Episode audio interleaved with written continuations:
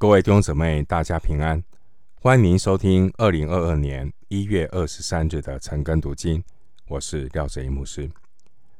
今天经文查考的内容是《路加福音》第六章三十九到四十九节。《路加福音》第六章三十九到四十九节内容是耶稣对假冒为善的责备和听道者的提醒。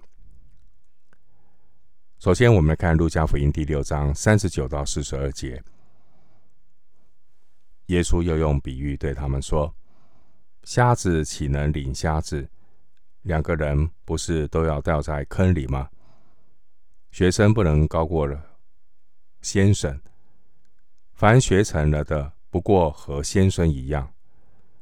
为什么看见你弟兄眼中有刺，却不想自己眼中有梁木呢？”你不见自己眼中有梁木，怎能对你弟兄说：“容我去掉你眼中的刺呢？”你这假冒为善的人，先去掉自己眼中的梁木，然后才看得清楚，去掉你弟兄眼中的刺。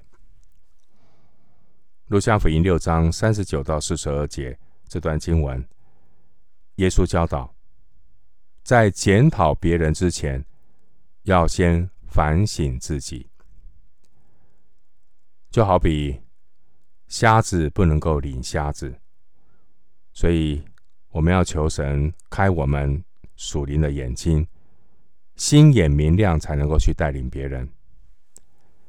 又好比学生不能够高过先生，我们要效法主，但我们不能够高过主。所以，我们要学习严以律己，并且谨慎的对别人所说的话。一个人只知道要检讨别人，却不知道反省自己的人，他就是假冒为善的人。经文三十九节说：“瞎子岂能领瞎子？”这是比喻一个人。如果没有属灵的洞见，却想要当老师，结果呢？他们都要掉在坑里，因为学生不能够高过先生，凡学成了的不过是和先生一样。四十节可能是当时一句的谚语。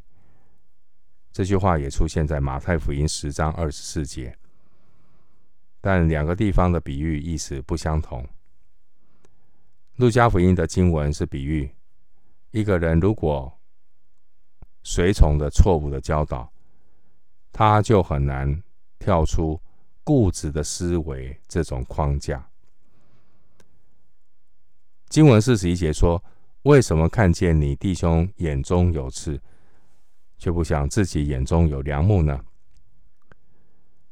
耶稣基督借着这个比较夸张的比喻呢，要进一步的解释“瞎子岂能领瞎子”的这个比喻。四十一节的刺，这是指从木材上剥离的细小屑片，比喻细微的小过错。而四十一节的梁木，这是指房屋的梁木，是比喻明显的大过错。弟兄姊妹，当我们责备别人没有爱心的时候，常常也是自己最缺少爱的时候。当我们批评别人的肉体出头的时候，常常也是自己肉体最活跃的时候。因此，当我们觉得自己看到别人眼中的刺，其实自己更要省察我们的眼中有没有梁木。一个人如果没有先看清楚自己的本相，就不要急着去责备别人，免得成为假冒为善的人。所以经文四十二节说：“你不见自己眼中有梁木。”怎能对你弟兄说：“容我去掉你眼中的刺呢？”这是比喻一个不认识自己本相的人，他如何能够用肉体来纠正肉体？一个人如果没有看见自己眼中有梁木，这并不表明他自己没有错，这只说明他是属灵的瞎子。所以耶稣说：“瞎子岂能领瞎子？眼中带着梁木。”怎能够帮助别人除掉自己眼中的刺呢？经文四十二节说：“先去掉自己眼中的梁木，然后才能够看得清楚，去掉你弟兄眼中的刺。”这是比喻，任何人都必须自己先要认罪悔改，求主对付自己的罪，然后才能够看清。事实的真相，我们才能够真正的去帮助别人。如果一个人自己不肯接受十字架的对付，成天只想要帮助别人、指导别人，这就是假冒为善的人。因为十字架的功课总是先从自己开始，自己先被对付。然后才能够去责备提醒弟兄，自己先要得到赦免，然后才能够去饶恕别人。自己先经历主的爱，然后才能够流露出主的恩典。神国的百姓与世界上的人有一个不同，就是他看清楚自己。其实是一个全然败坏的罪人，他会承认自己是贫穷的人，是饥饿的人，是哀哭的人。我们求主除去我们自己眼中的梁木，谦卑仰望主的救恩，顺服神国的权柄。回到经文，路加福音六章四十三到四十五节。因为没有好树结坏果子，也没有坏树结好果子。凡树木看果子就可以认出它来。人不是从荆棘上摘无花果，也不是从蒺藜里摘葡萄。善人从他心里所存的善，就发出善来；恶人从他心里所存的恶，就发出恶来。因为心里所充满的，口里就说出来。路加福音六章四十三到四十五节，耶稣提到两种果树的比喻，而主最关心的，就是他的门徒在接受了前面两章的教导之后，他们的生命是否有改变？他们的生活是否？见证他们是属耶稣的门徒。主耶稣用好坏不同的两种树来说明两种不同的生命。很显然的，主的道不仅是要人改变行为，更重要的是叫人接受生命之道，改变他的生命。因为坏树不能结好果子。唯有坏树改变成为好树，才能够结出好果子来。经文四十三节说：“因为没有好树结坏果子，也没有坏树结好果子。”这是形容日常生活的生命表现。因为有怎么样的生命，就有怎么样的生活。一个人的生命如果没有神的性情，他就看不见自己眼中有良木。四十四节说：“凡树木看果子，就可以认出它来。”其实这是在形容一个人里面生命真实的光景，他必然会在外面的生活中显明出来。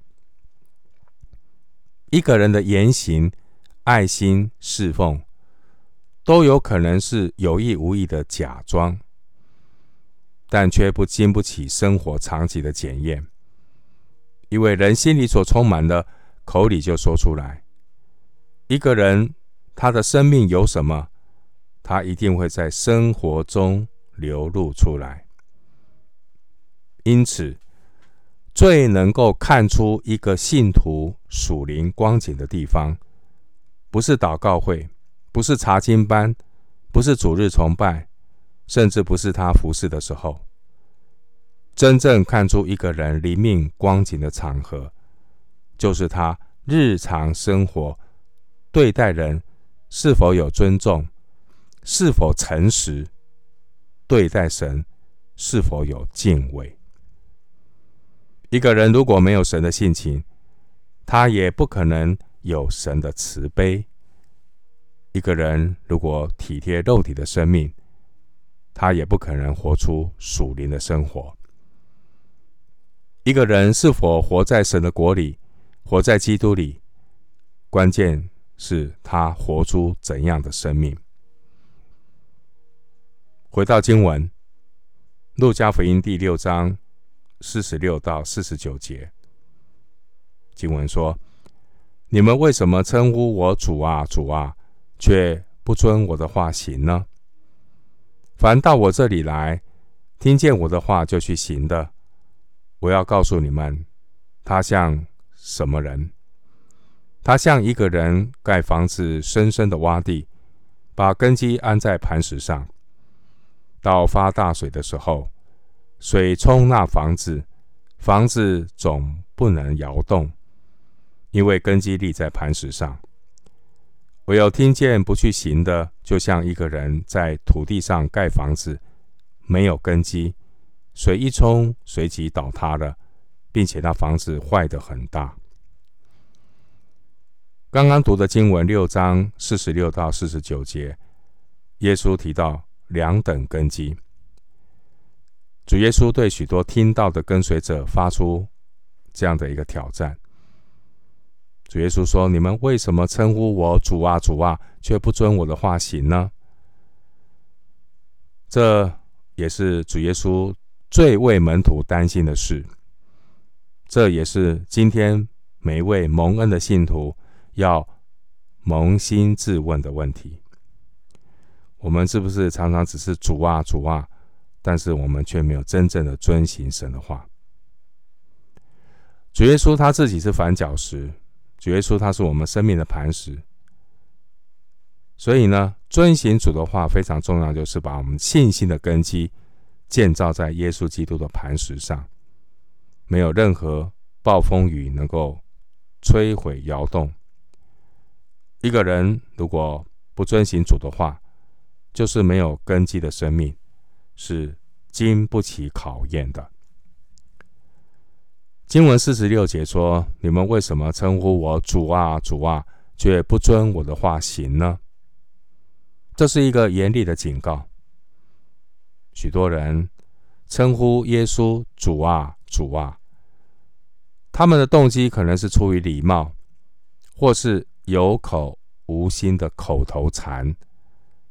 然而，一个人如果不遵行主的话，他如何能够说？他是进入神国的人呢？四十六到四十七节提到主的话，主的话，特别是指主耶稣在路加福音六章里所宣告的这些神国的律法。四十七节说：“听见我的话就去行的。”这是指遵行天国君王命令的人，而这样的人。实际上已经是活在神的国度里。他们生命的建造就是把根基安在磐石上。他们是经得起环境和难处考验的人。经文四十九节提到，听见不去行的人，是指不肯遵行天国君王命令的人。而这样的人，听见不去行的人呢，实际上。他仍然是在神国之外游离的人，即使他们的嘴巴常常会说一些口头禅，主啊，主啊，感谢主，赞美主。但实际上是有口无心，空口无凭。他们的生命是经不起现实环境的考验。神国的百姓和世界上的人有什么不同？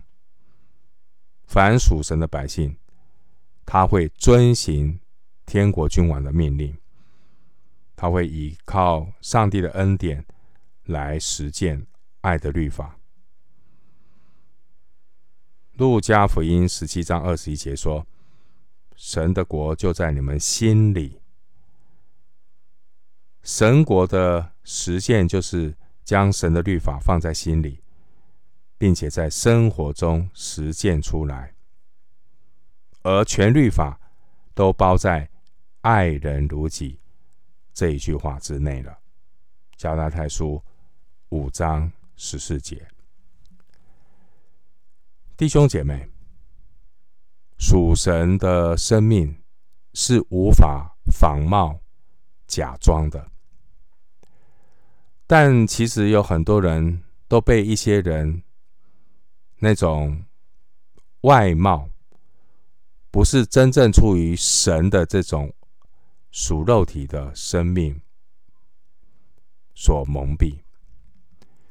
很多人都被这种出于仁义、出于血气的爱心所蒙蔽。人常常体贴肉体，人常常看重人外面肉体的表现，却忽视了这种不尊重人、不敬畏神的罪。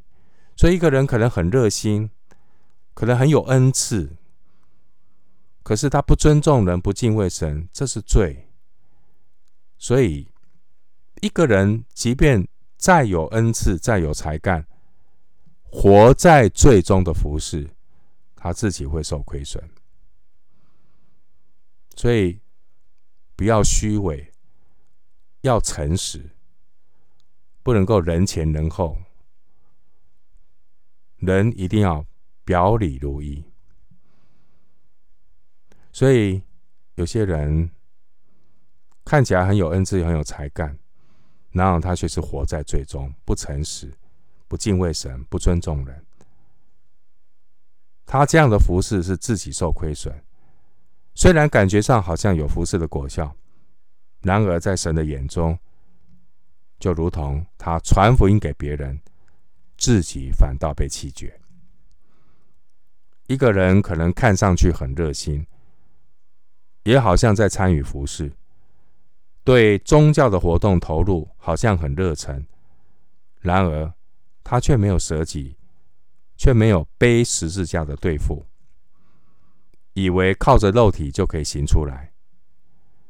所以四十九节说，这种没有根基的建造，是经不起环境和难处的试炼，水一冲随即倒塌，并且那房子坏得很大。哥林多前书十三章三节，使徒保罗说：“我若将所有的周济穷人，又舍己身叫人焚烧，却没有爱，仍然与我无益。”我们今天经文查考就进行到这里，愿主的恩惠平安与你同在。